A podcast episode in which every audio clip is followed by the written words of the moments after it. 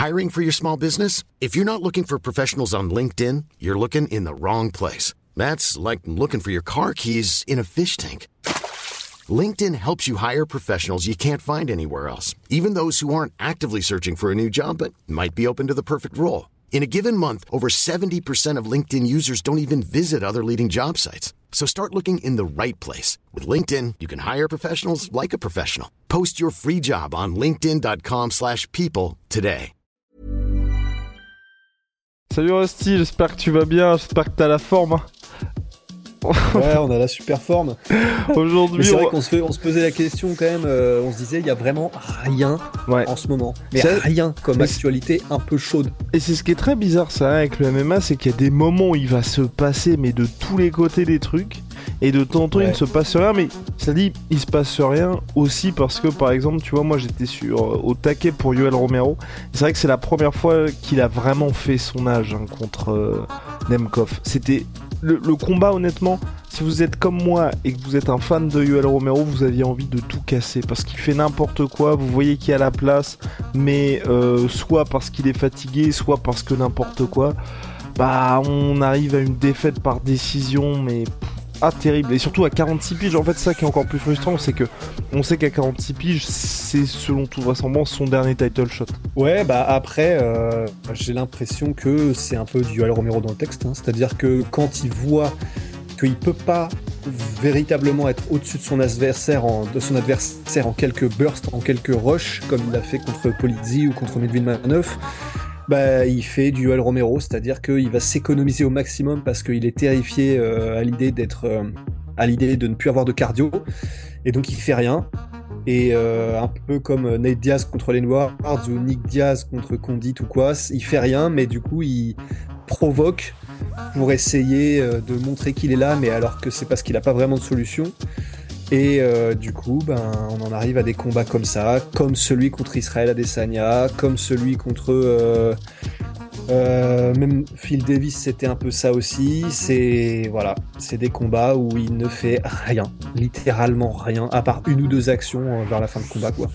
Ce qui suffit quand même pour lui à scorer un knockdown. Mais bon, on n'est pas là pour parler du Romero Big Rusty, on est là pour parler de Il a, il a scoré un knockdown contre. Ouais, ouais, il a scoré. Un knock- un knockdown. Un knockdown, knockdown. Ouais, tu sais, quand il fait un petit peu le mec bourré, il lui a mis un bras Ah oui, arrière et boum.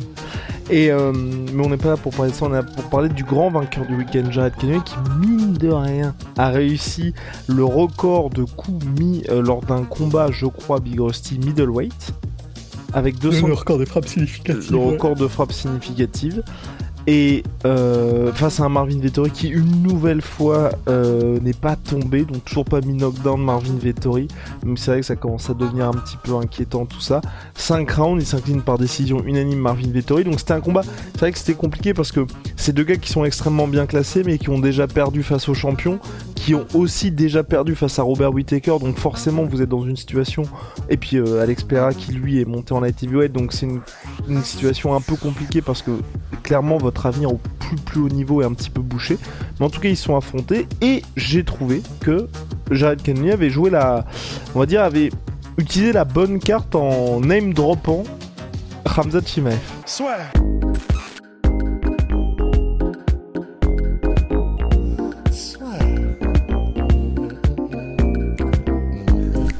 Paris sur le MMA avec une Ibet. Quelle sera l'issue du combat? Une soumission? Un chaos? Paris sur les meilleures cotes avec une bête. Ouais, bah ouais. Après un combat incroyable où c'est vrai que là, Canonnier, je pense que c'était vraiment euh, la meilleure version qu'on avait vue de lui. Et en plus, c'était, parfait pour briller parce que quand, quand il a commencé à prendre l'avantage, il a vraiment commencé à dérouler et il mettait des combinaisons. euh, mais vraiment, tu sais, euh, il a, tout fait dans ce combat en termes de striking. Il a fait des combinaisons où il y avait des low kicks, des genoux, des coudes, des poings, des tout ce que tu veux, même des low low kicks. Enfin, vraiment, c'était et il a déroulé en faisant des combinaisons qui étaient qui étaient magnifiques et en, plus en utilisant un petit peu, tu sais, le frapper à 70-80% pour ne pas se crever, c'est ce qui a fait aussi qu'il a pu tenir les 5 rounds.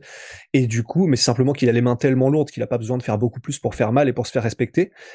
Et du coup, vraiment, euh, super performance de Jared Cannonier qui effectivement commence à parler euh, de Ramzat, mais en disant quand même, bah par contre je l'affronte, mais que si c'est pour un title shot, ce qui a du sens et euh, probablement que, bah, vu que là Dana White récemment il a mis une petite balle dans le pied de Ousmane versus Ramzat et que Polo Costa a un combat et que Sean Strickland a un combat, ce qui aurait pu être un combat fun aussi pour Ramzat, bah du coup ça réduit quand même pas mal effectivement le nombre de prétendants. Kramzat, lui, est même chaud pour combattre à Paris. Il est chaud pour combattre à Paris et à Abu Dhabi. Il a juste envie, c'est de combattre. Le problème, c'est qu'il peut pas aller aux States, visiblement, donc euh, les options sont limitées pour lui. Mais bah voilà, on commence à se dire que effectivement, Jared Cannonier, ça pourrait être une bonne option pour Ramzat. Après, euh, ça ferait un combat qui permettrait à Ramzat d'avoir le titre ensuite directement, enfin de combattre pour le titre directement probablement, un peu comme ce qu'il a fait avec Alex Pereira. Parce que tu penses qu'il va lui rouler dessus? Ouais. C'est ce que je pense aussi. En fait, euh, le problème, c'est que tu sais, euh, je me suis dit bon, attends. Donc, si Ramzat veut gagner, il va faire du Ramzat, c'est-à-dire qu'il va utiliser sa lutte. Et, euh, et j'ai été me revoir un peu des combats et puis revoir les stats aussi de Jared Canonnier. C'est très perméable quand même et contre plein de types de luttes différents. Euh, donc en fait, c'est pas comme si Jared Canonnier était le mec le plus le plus forteresse-like quand il s'agit de ne pas être mis au sol. Et contre Ramzat, euh, bah, c'est, littéralement le pire client possible en ayant un style et en ayant une défense de lutte qui est pas optimale. Donc, euh, ouais, je pense que ce serait le pire style possible. Et surtout qu'on l'a vu euh, encore plus récemment lors du Derek Bronson contre Jared Cannonier, où c'est vrai que Bronson, certes, euh, que ce soit contre euh, Dricus Duplessis ou contre Jared Cannonier, si vous regardez uniquement la page Wikipédia, vous allez vous dire le mec s'est fait éteindre. Oui, mais avant ça, il a réussi à salement malmener les gars. Et c'est vrai que le combat Cannonier contre Derek Bronson, vous regardez le premier round, vous dites c'est impossible que Derek Bronson perde par KO parce que il lui roule non mais vraiment il lui roule mm. dessus à Jared Cannonier. Et encore une fois clairement je pense qu'il a une des carrières les plus tristes enfin du MMA quand je dis les plus tristes certes il y a eu des très beaux moments mais à chaque fois il est passé à ça du title shot ou d'avoir une vraie belle histoire pour lui. Et contre Jared Cannonier c'est ce qui s'est passé. Jared qui arrive à inverser la situation et sauf que lui à la différence de Derek Bronson il lui suffit de quoi euh, quelques frappes en ground and pound pour éteindre euh, la menace adverse ce qui s'est passé. Mais au premier round c'était très très difficile pour Jared Cannonier. Donc euh, voilà. Et c'est vrai que pour le coup Derek Bronson et il lui est arrivé exactement la même chose contre Dricus Duplessis les moments où il commence à, tomber en termes d'intensité, c'est vrai qu'il ne se relève pas du tout. Donc ce qui fait qu'il a beaucoup de succès, mais il arrive un petit peu moins bien à gérer ces, périodes de creux. Donc voilà, moi je, partage entièrement ton avis, Big Rusty. Le seul avantage qu'on aurait avec un combat comme ça, c'est qu'effectivement, on aurait un, test, en tout cas face à un nom, euh, de la catégorie middleweight. C'est une utopie, mais je serais pour que ce soit à Paris. Et clairement, tu vois, le fait que Ramzan, Ramzat il dise je suis prêt pour Paris et prêt pour Abu Dhabi, honnêtement, je pense que s'ils lui mettent à, à Paris Jared Canonnier et qu'ensuite à Abu Dhabi ils lui mettent un autre gars, je pense que c'est possible qu'il fasse les deux parce qu'à mon avis il arrive à plier ça en moins de deux minutes clairement face à Canonnier. Bah, et c'est pour ça que donc Paris c'est le 2 septembre? Hiring for your small business? If you're not looking for professionals on LinkedIn, you're looking in the wrong place. That's like looking for your car keys in a fish tank. LinkedIn helps you hire professionals you can't find anywhere else, even those who aren't actively searching for a new job but might be open to the perfect role. In a given month, over 70% of LinkedIn users don't even visit other leading job sites. So start looking in the right place. With LinkedIn, you can hire professionals like a professional. Post your free job on linkedin.com slash people today. Exactement, monsieur. La rentrée. Et euh, et Abu Dhabi le 22 octobre. Exactement, 22 ou 21, je crois que 20, ouais, ouais, bref, voilà. Et donc, effectivement, ça ferait un gros mois et demi euh, entre les deux. On sait, l'UFC sait, tout le monde sait, Ramzat sait qu'il a fait bien pire ou bien mieux, entre guillemets, c'est le dont on le revoit euh, en faisant des combats euh, d'affilée en bien moins de temps que ça. En un mois et demi, Ramzat, tu lui laisses le champ libre et le choix, en un mois et demi, il en fait cinq des combats. Donc, c'est largement, ce serait largement possible que l'UFC fasse ça. Je sais pas s'ils joueront ce jeu-là parce que c'est quand même risqué, mais honnêtement, si j'étais euh, White, honnêtement, je pense que je, laisserais une petite place euh, quand même, enfin, ou les matchmakers, tu vois, en mode, Là, il n'a pas combattu depuis un an. C'est un peu la merde pour Ramzat, tellement il combat jamais alors que c'est un de nos plus gros talents. Vas-y, on, oui, ok, c'est pas ouf, c'est chaud, c'est tendu, c'est un risque, mais vas-y, on lui prévoit potentiellement les deux combats, un à Paris, un à Abu Dhabi. On mise sur le fait qu'il éclate Canonnier à Paris et ensuite on lui met euh, bah, un autre combat euh, contre un autre gros nom de la catégorie. Parce que d'ici là, il y aura eu d'autres combats en middleweight dans le top 10. Et il enchaîne deux top 10 middleweight euh, comme ça, au moins en un an, et il avance quoi. Ouais, et puis j'ai envie d'ajouter, là c'est clairement en position de fan, mais au regard de l'accueil euh, pour le moins sceptique qu'a reçu l'annonce de Cyril Gann contre Sergei Spivak, c'est vrai que mettre Ramzat Chimaev, ce serait un beau cadeau pour les fans français. Ah ouais. Et en plus, tu vois, comme tu le dis, c'est un risque, mais c'est un risque qu'ils ont déjà fait, par exemple, et que tu avais très bien mentionné, avec euh, Alex Pereira contre Sean Strickland, qui était sur la même carte que Canonier Adesanya. Où clairement, quand ils ont annoncé les deux, on savait tous que si Alex Pereira s'imposait, il y allait avoir la collision entre les deux. Il y avait plus d'espace puisque c'était juillet pour euh, Pereira Strickland et Adesanya Pereira était lui prévu au mois de novembre.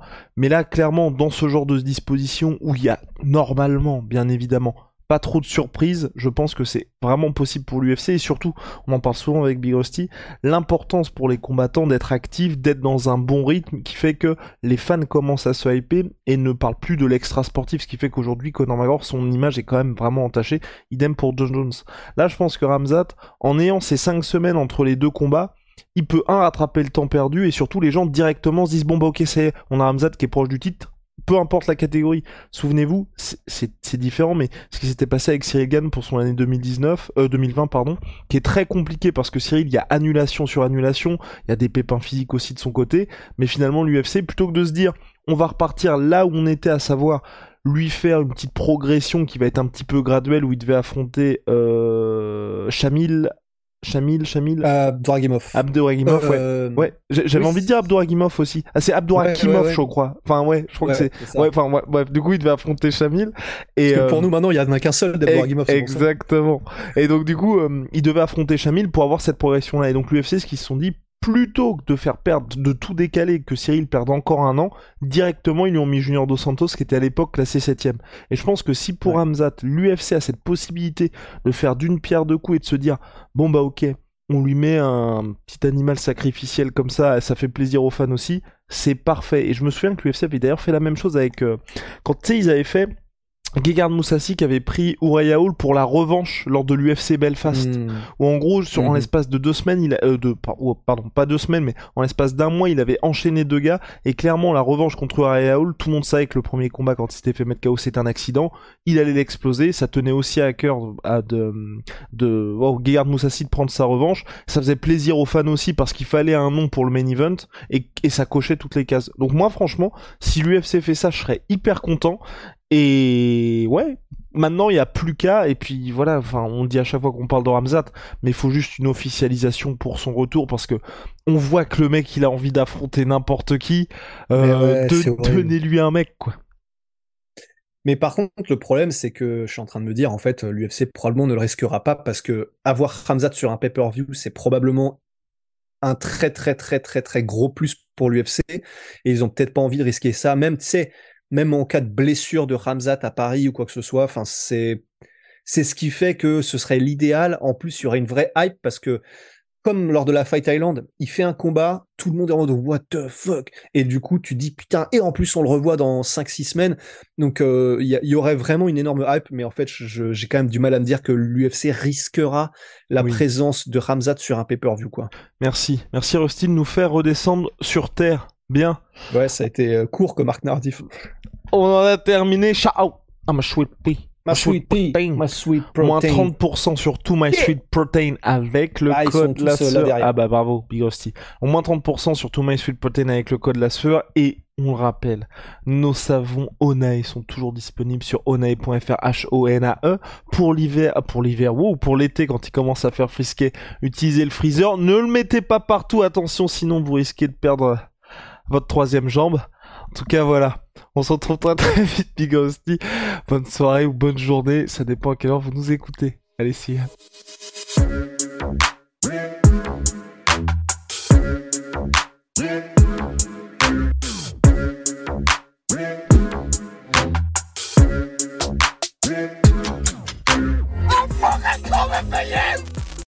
Et voilà, c'est la fin de votre épisode du podcast La Sœur. Si ça vous a plu, n'hésitez pas à nous mettre les 5 étoiles sur Apple Podcast ou sur Spotify. Vous pouvez aussi nous laisser un petit commentaire, ça nous aidera beaucoup.